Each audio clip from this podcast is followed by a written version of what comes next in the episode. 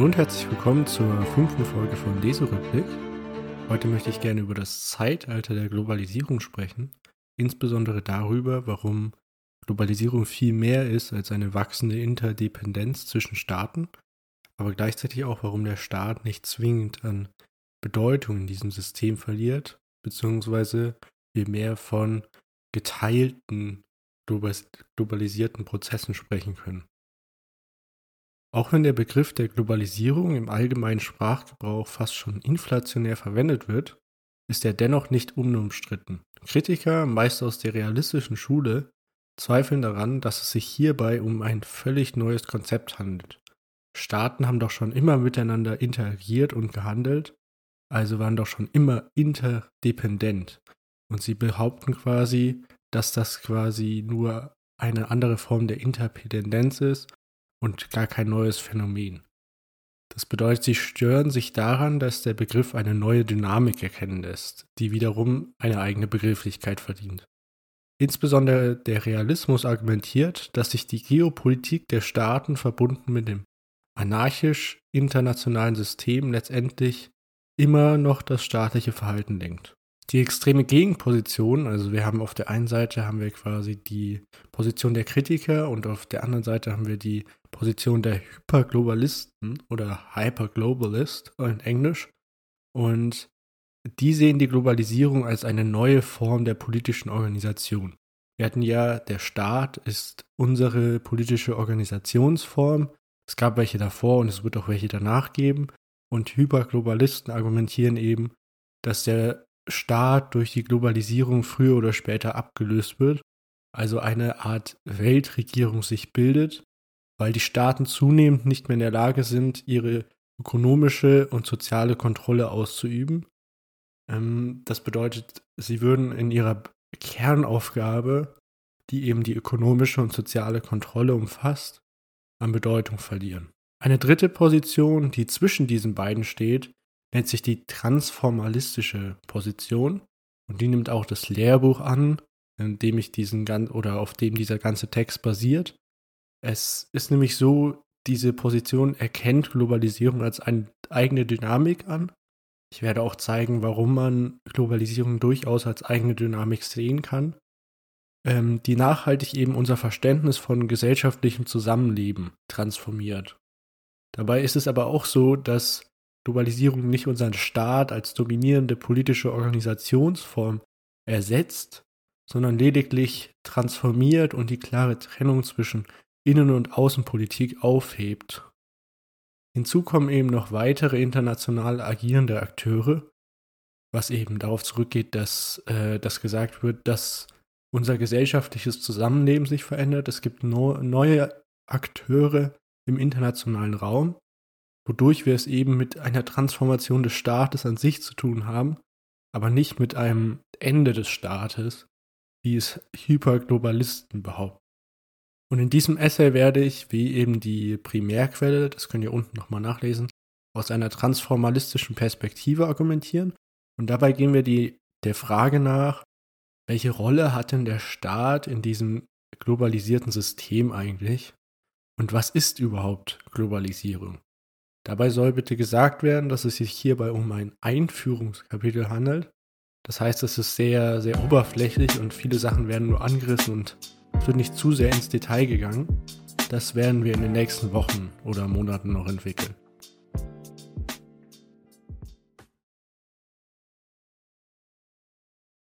Fangen wir mal damit an, was, was überhaupt der Begriff Globalisierung bedeutet, weil er ja eben im Sprachgebrauch sehr inflationär verwendet wird aber ähm, die sprechen von einem slippery, also einem, einem rutschigen Begriff, weil er eben schwierig ist zu fassen. Wollen wir es trotzdem mal versuchen? Also Globalisierung bezeichnet einen strukturellen Wandel auf allen gesellschaftlichen Ebenen der sozialen Interaktion. Das hatten wir ja bereits in der Einleitung. Ähm, und eben von einer Welt mit klaren Grenzen weg. Also wir haben Staaten, die sind aufgeteilt in mit klaren Grenzen, wie wir es eben von unserem Globus kennen, hin zu einer Welt, in der diese, diese klaren Grenzen nicht mehr, nicht mehr so klar sind. Es wird sich also über, oder es gibt die Möglichkeit, sich über Grenzen hinweg zu organisieren. Dabei ist es wichtig zu begreifen, dass es hierbei nicht ausschließlich um wirtschaftliche Zusammenarbeit und eben Interdependenzen geht, auch wenn diese selbstverständlich einen wichtigen Teil bilden. Und es gibt quasi drei Urheber oder Treiber, die die Globalisierung identifizieren oder äh, die die Globalisierung ausmachen. Und Nummer eins sind dabei unsere modernen Kommunikationssysteme und Transportsysteme. Also Internet, Telefon, Bahn, Flugzeug, Auto, Lastwagen. All diese Systeme, also technologischer Fortschritt könnte man sagen, oder technologische Errungenschaften, machen es uns eben möglich, Echtzeitkommunikation mit anderen zu führen oder Kommunikationen mit anderen zu führen und den persönlichen Austausch über Grenzen in, in kurze, kürzester Zeit. Und das Ganze ermöglicht erst unser Finanz- und Wirtschaftssystem. Ein Sozialwissenschaftler, Harvey heißt der Mann, ähm, hat quasi die Technologie als Urheber verstanden und spricht in Bezug auf den Begriff der Globalisierung von einer Zeitraumkompression. Also es gibt mehrere Definitionen, was Globalisierung dann eigentlich heißt. Und Harvey hat eben aufgestellt die Zeitraumkompression als Definitionsbegriff. Und das bedeutet, dass die Welt zusammenschrumpft in dem Sinne, dass die Bedeutung von Distanz für das soziale Leben abnimmt. Das ist ja das, was wir eben hatten durch technologische Errungenschaften, Transportsysteme und Kommunikationssysteme. Und eben durch dieses Abnehmen von der Bedeutung von Distanz kommt es zu, einem, zu einer gesellschaftlichen Organisation über Grenzen hinweg. Denn in der internationalen Kommunikation gibt es, wenn wir ein paar Staaten ausnehmen, die versuchen, die Kommunikationssysteme national zu halten, ähm, eben keine Grenzen zwischen Staaten. Das bedeutet, die Kommunikation ist international. Wir können uns auf Twitter mit Leuten aus den USA, aus Japan, China, aus Afrika unterhalten. Das bedeutet, es ist nicht beschränkt auf Deutschland. Das ist der große oder das ist diese große Technologiewandel, der es überhaupt möglich macht, dass wir über Grenzen hinweg in Echtzeit kommunizieren können. Und das ist eben die Grundvoraussetzung für alle anderen Entwicklungen im Sinne der Globalisierung. Dies eröffnet eben soziale Möglichkeiten, aber da kommen wir auch zur Wirtschaft. Also es ähm, öffnet auch wirtschaftliche Möglichkeiten und das ist die zweite, zweite Voraussetzung für Globalisierung. Denn auf der Suche nach neuen Märkten und somit Profiten oder mehr Profiten im kapitalistischen Wirtschaftssystems hat sich die Wirtschaft als Treiber der Globalisierung herauskristallisiert. Denn dieser freie Handel als Dogma war eben zentral für die Öffnung der Märkte. Und das bedeutet wiederum, dass die Politik auch äh, ein wichtiger Bestandteil der Globalisierung ist, denn sie muss quasi die Rahmenbedingungen setzen.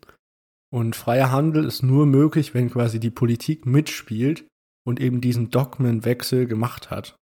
Das bedeutet, Politik legt, den, legt die normativen Rahmenbedingungen, Technologie oder ja, Technologie ähm, legt quasi den Grundstein für all unsere Kommunikation und Wirtschaft ist eben dafür verantwortlich, dass sich die Globalisierung immer weiter ausbreitet in alle gesellschaftlichen Bereiche, weil eben internationale Kommunikation notwendig ist, weil die ganzen Märkte global sind. Jetzt sind wir wieder ein bisschen in das äh, Thema reingerutscht, dass quasi Globalisierung nur ökonomischen Sektor betrifft. Aber das ist natürlich nicht so. Wir können Tendenzen der Globalisierung in vielen Bereichen zeigen und zum Beispiel Recht, Sicherheit, Ökologie, Wissenschaft, Kultur oder Soziales oder eben auch in der Politik, obwohl wir das ja schon kurz angesprochen hatten. Das bedeutet, dass es zwar richtig ist, dass Staaten schon immer miteinander gehandelt und interagiert haben, das ist ja das Argument der Kritiker der Globalisierung, also nie isolierte Einheiten waren, ist diese Tiefe und Breite an Transformation der verschiedenen Lebensbereiche die Globalisierung von den vorherigen wechselseitigen Beziehungen unterscheidet. Also wechselseitige Beziehungen heißt quasi Interdependenzen. Das bedeutet, Globalisierung ist also viel tiefgründiger als diese Interdependenzen, denn es handelt sich um eine Transformation der Organisation der menschlichen Angelegenheiten.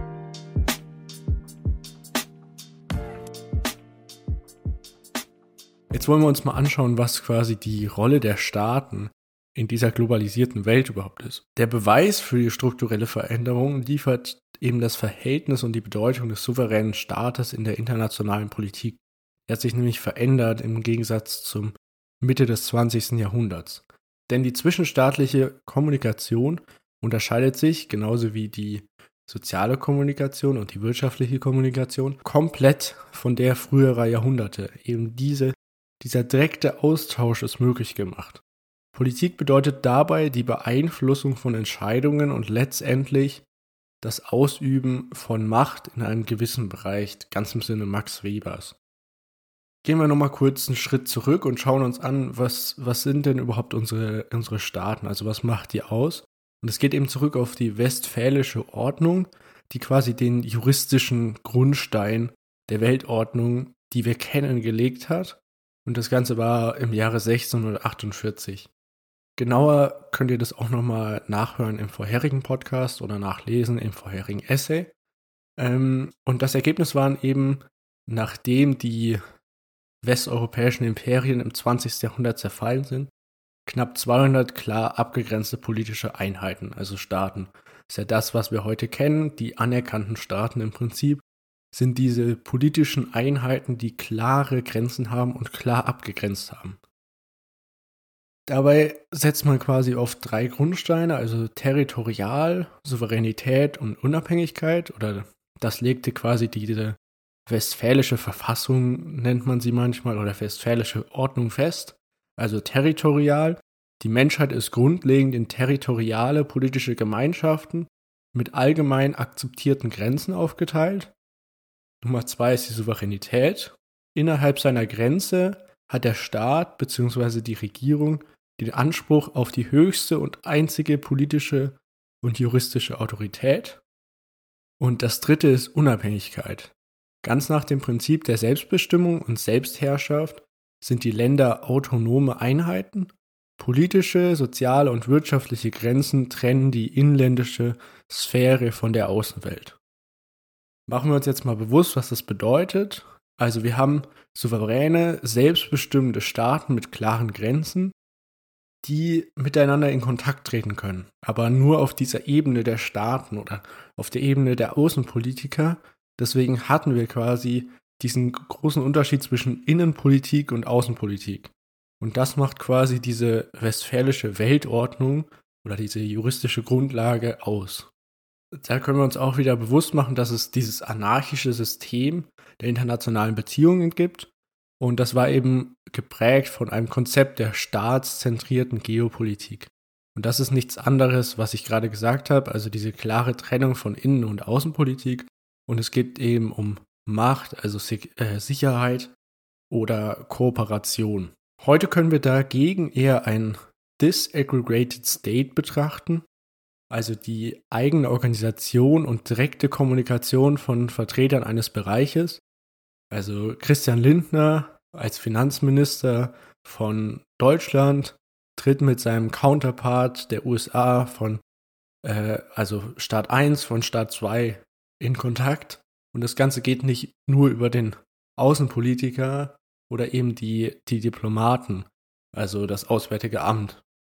Das bedeutet, jeder Bereich der Politik hat mittlerweile seine eigene zwischenstaatliche Organisation und seine eigenen zwischenstaatlichen Netzwerke, es kommt zu einem Verschwimmen der Grenzen zwischen Außen- und Innenpolitik. Und das ist eigentlich schon der Kernpunkt. Es kommt zu einem Verschwimmen der Grenzen zwischen Außen- und Innenpolitik. Der Ex-Präsident Bill Clinton hat im Jahre 2000 dazu ein ganz gutes Zitat gebracht. Ähm, ich werde es auf Englisch vorlesen und dann auf Deutsch ein bisschen paraphrasieren. The once bright line between domestic and foreign policy is blurring. If I could do anything to change the speech pattern of those of us in public life.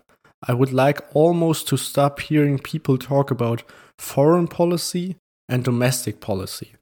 Also er möchte Leute oder er möchte eigentlich gar nicht mehr, dass die Leute von Außenpolitik und Innenpolitik sprechen.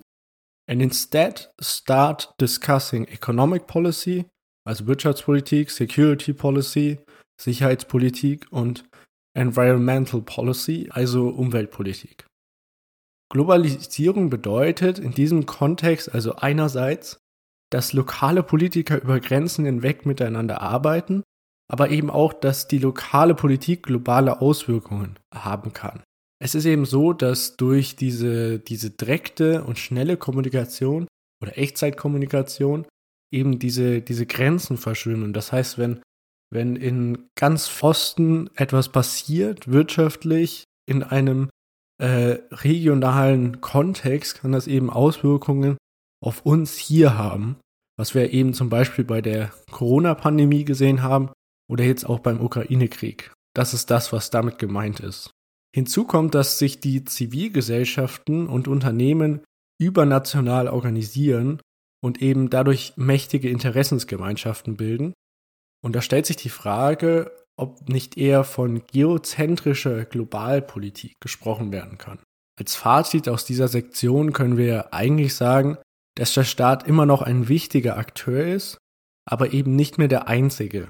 Globalisierung hat also die Machtverhältnisse innerhalb des internationalen Gefüges verwendet. Die Frage ist halt jetzt, in welche Richtung, wie stark und welche Auswirkungen hat dies auf die vorherrschende politische Organisationsform, also unseren souveränen Staat und der Frage möchte ich mich jetzt, möchte ich mich jetzt widmen.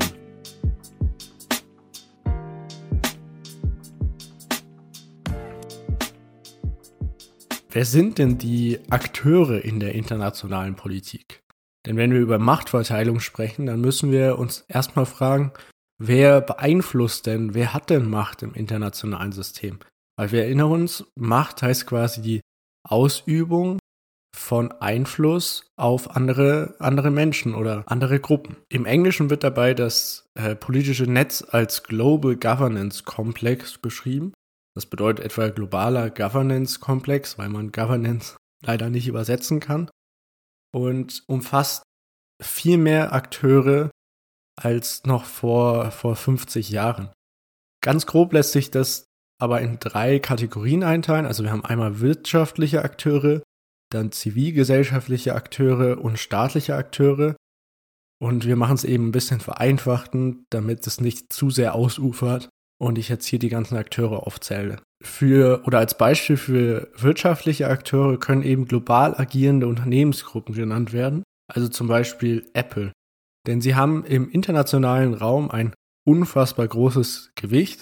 Lass mich kurz zeigen, was für ein großes Gewicht. Sie sind für knapp 33 Prozent des weltweiten Outputs verantwortlich, 70 Prozent des Welthandels und 80 Prozent der Investitionen. Das sind riesige Zahlen, aber gleichzeitig kann man sich nicht so viel darunter vorstellen. Ähm, deswegen können wir es quasi vereinfachen, dass sie solch eine Kapitalmacht im internationalen Raum haben, dass sie diese politisch einsetzen können, denn sie entscheiden, in welche Standorte, also Staaten oder Regionen sie sie produzieren oder forschen. Das bedeutet aber auch, dass es gewissermaßen einen großen Wettbewerb darum gibt, unter den Staaten, äh, die großen Firmen ins eigene Land zu locken, was ja wieder eine Ermächtigung dieser wirtschaftlichen Akteure sind. Natürlich gibt es auch andere wirtschaftliche Akteure, und da sind zum Beispiel äh, internationale Lobbygruppen zu nennen. Wenn wir schon bei Lobbygruppen sind, können wir auch über andere Lobbygruppen sprechen, die eben aus der Zivilgesellschaft kommen, also zivilgesellschaftliche Vereinigungen. Und die sind ein anderer, zunehmend bedeutender Akteur der internationalen Beziehungen.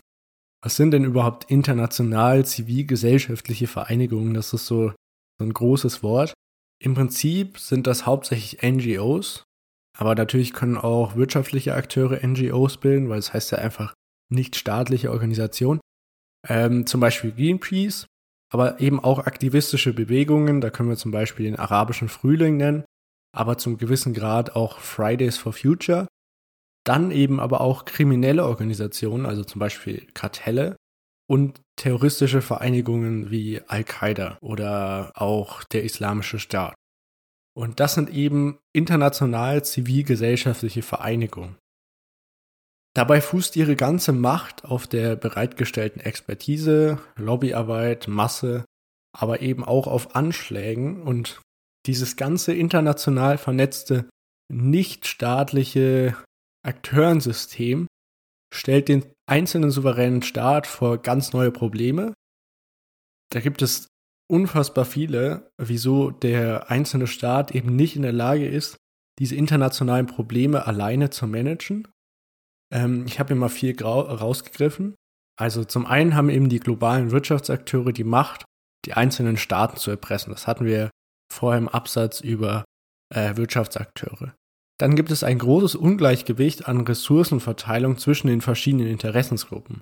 Also manche haben viel mehr Einfluss und das hängt eben sehr viel von Kapital und Manpower ab.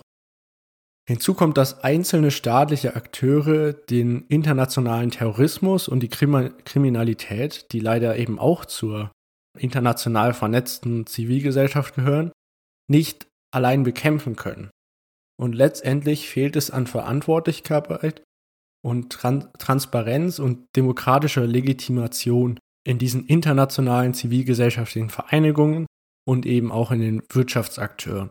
Allein deshalb müssen sich Staaten schon international vernetzen und internationale Strukturen, Institutionen und Normen schaffen, damit sie eben diese Probleme angehen können, die ein einzelner Staat in dieser globalisierten Welt mit, mit diesem Übergrenzen hinweg Austausch nicht mehr, nicht mehr schaffen kann. Hinzu kommt, dass die wirtschaftliche Schwäche eines Landes, das hatten wir eben schon, die wirtschaftliche Schwäche eines Landes Konsequenzen auf der ganzen Welt haben kann. Und die Folge ist, dass sich eine Vielzahl von Intergovernmental Organizations organisiert haben, also EGOs, das sind quasi die Counterparts von NGOs und das heißt quasi zwischenstaatliche Organisationen, gegründet haben oder etabliert haben. Und das gibt den Staaten einerseits die Möglichkeit, mit nichtstaatlichen Akteuren in Kontakt zu treten und dabei eben das Zepter in der Hand zu halten, also immer noch die meiste Macht auszuüben. Andererseits können sich eben die einzelnen Fachbereiche untereinander austauschen und koordinieren, und zwar auf einer persönlichen Ebene. Das war das, was wir mit dem Disaggregated State hatten. Und dadurch haben wir eben die Möglichkeit, viel sensiblere äh, politische Entscheidungen zu treffen, die eben auch den globalen Kontext mit einbeziehen. Gleichzeitig haben wir auch die Möglichkeit, äh, Druck auf internationale Wirtschaftsakteure oder zivilgesellschaftliche Akteure auszuüben, weil wir eben durch unsere Koordination, also wenn ich von wir spreche, spreche ich vom Staat, weil wir eben unsere Koordination zusammenlegen und gemeinsam Sachen entscheiden können, die dann eben auch diese Kooperationen unter, unter Druck setzen. Das bedeutet, aus der Sicht des einzelnen Staates geht es gar nicht mehr nur um Konflikt und Kooperation mit anderen Staaten, wie es aus dem Realismus bekannt ist, Vielmehr steht eine Vielzahl differenzierter Probleme im Raum. Wie sollen globale Entscheidungsstrukturen und Prozesse aussehen? Wie lösen wir globale Probleme gemeinsam? Wie sichern wir die Sicherheit und Ordnung der Weltordnung? Und in diesem Kontext spricht der Autor Anthony McGrew von einer interpolaren Weltordnung, also nicht multipolar oder unipolar, sondern einer interpolaren Weltordnung, weil die größ größten Mächte sind miteinander verbunden, ob jetzt wirtschaftlich, politisch oder sozial, aber gleichzeitig noch unabhängig. Und das kann man eben mit dem Begriff interpolar beschreiben. So kommen wir so zu einem Fazit. Verschwindet jetzt der Staat in diesem globalen Kontext? Ähm, ich würde sagen, nein. Es ist zwar richtig, dass die Entscheidungen auf übernationaler Ebene Einfluss auf den einzelnen Staat bzw. Druck auf seine Souveränität ausüben, denn die Teilhabe an der internationalen Politik ist für den Wohlstand und die Sicherheit des einzelnen Staates mittlerweile unausweichlich. Gleichzeitig haben aber einflussreiche Staaten, ob jetzt vielleicht regional die Leiter der Afrikanischen Union oder der Europäischen Union oder global im Kontext USA oder China, die haben eben die Möglichkeit, die internationale Gemeinschaft nach ihren Vorstellungen zu formen und zu ihrem Vorteil zu nutzen, was ja bisher die westliche Hemisphäre gemacht hat, aber das jetzt vielleicht ein bisschen überschwappt hin zu einer bipolaren Welt mit China. Aber die haben eben die Möglichkeit, diese internationalen Global Governance Komplex für sich zu nutzen und eben mehr Macht auszuüben, auch auf andere Staaten. Und damit ist die Frage nicht, ob der Staat als homogene, also einheitliche Masse an Bedeutung verliert, sondern wer verliert denn zwischenstaatlich oder auch innerstaatlich in dieser Welt der geozentrisch ausgerichteten Globalpolitik. Wenn wir von ungleicher Globalisierung sprechen, also wer sind die Verlierer der Globalisierung, dann können wir das Ganze auf drei Ebenen betrachten. Wir haben einmal die zwischenstaatliche Ebene oder überstaatliche Ebene, dann die innerstaatlich institutionelle Ebene und letztendlich auch die individuelle Ebene. Beginnen wir auf der zwischenstaatlichen Ebene. Auf der zwischenstaatlichen Ebene gibt es eben riesige Machtungleichgewichte zwischen Staaten. Das hatten wir im vorherigen Abschnitt schon kurz im Fazit angegriffen. Umso mächtiger ein Staat, umso eher kann er den zwischenstaatlichen Organisationen seinen Stempel aufdrücken, also EGOs, NGOs, Foren, in denen sich Politiker und Akteure der Zivilgesellschaft und Wirtschaftsvertreter miteinander treffen. Und über diese Institutionen kann er eben Macht über schwächere Staaten ausüben und selbst die Sanktionen vielleicht von der UN ignorieren oder umgehen. Ein Beispiel dafür ist der Internationale Strafgerichtshof in Den Haag, denn unter den erschienenen und verurteilten Verbrechern sind fast ausschließlich Afrikaner. Die USA und weitere mächtige Staaten erlauben sich deswegen sogar, diesen gar nicht erst anzuerkennen. Also scheint es, als würde es für die schwächeren Staaten tatsächlich eine Art Weltregierung geben, die Einfluss auf ihre Souveränität ausübt und vielleicht auch ihre Souveränität untergräbt. Aber gleichzeitig prägen die westlichen Demokratien in diesem Fall noch äh, die zwischenstaatlichen Organisationen nach ihren Vorstellungen. Und da könnte man eher davon sprechen, dass die Staaten stärker werden. Wenn wir eine Ebene runtergehen, also auf die innerstaatlich institutionelle Ebene, ähm, gehören insbesondere die Bürokratie und die Regierung zu den Gewinnern, aber auch die Judikative. Äh, vor allem in Demokratien. Denn es ist so, dass sie die internationalen Verträge verhandeln und unterschreiben und ihr, ihre, ihre Belegschaft nimmt an diesen äh, EGO-Foren teil und sie müssen dafür häufig gar nicht das Parlament mit einbeziehen oder tun es eben nicht und können dieses dann vor vollendete Tatsachen stellen, dass sie quasi den Vertrag, den internationalen Vertrag schon unterschrieben haben. Das liegt daran, dass der Einfluss der Parlamente und der Parteien in den meisten Konstitutionen gewissermaßen auf den Staat beschränkt ist und sie eben nicht über den Staat hinweg agieren können, ganz im Gegensatz zu den Regierungen und eben der Bürokratie. Wenn wir uns jetzt noch die individuelle Ebene anschauen, dann wird uns da nichts Überraschendes erwarten. Also die Armen und die Unterrepräsentierten verlieren und die Reichen und die Einflussreichen gewinnen. Ist im Prinzip dasselbe Ergebnis wie auf staatlicher Ebene. Denn betrachtet man die NGOs, ist Kapital und persönlicher Einfluss das gewichtigte Element auf internationaler Ebene und diese Interessensgruppen vertreten eben die Organisationen. Da muss man sich eben fragen, werden dadurch nicht Leute verdrängt, die nicht dieses Kapital aufwenden können, aber eben doch ein legitimes Interesse an gewissen Entscheidungen haben.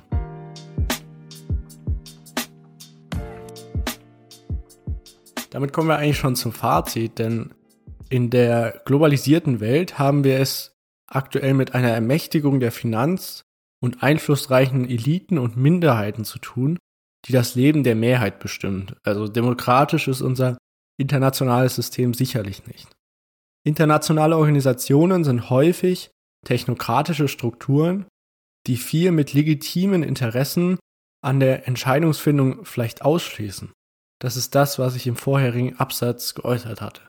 Zusammenfassend können wir also festhalten, dass die Globalisierung sich durch alle Lebensbereiche zieht und das gesellschaftliche Zusammenleben auf ganzer Ebene verändert. Als solches ist es durchaus ein neues Phänomen, das sich nicht nur auf ökonomische Verschränkungen beschränkt.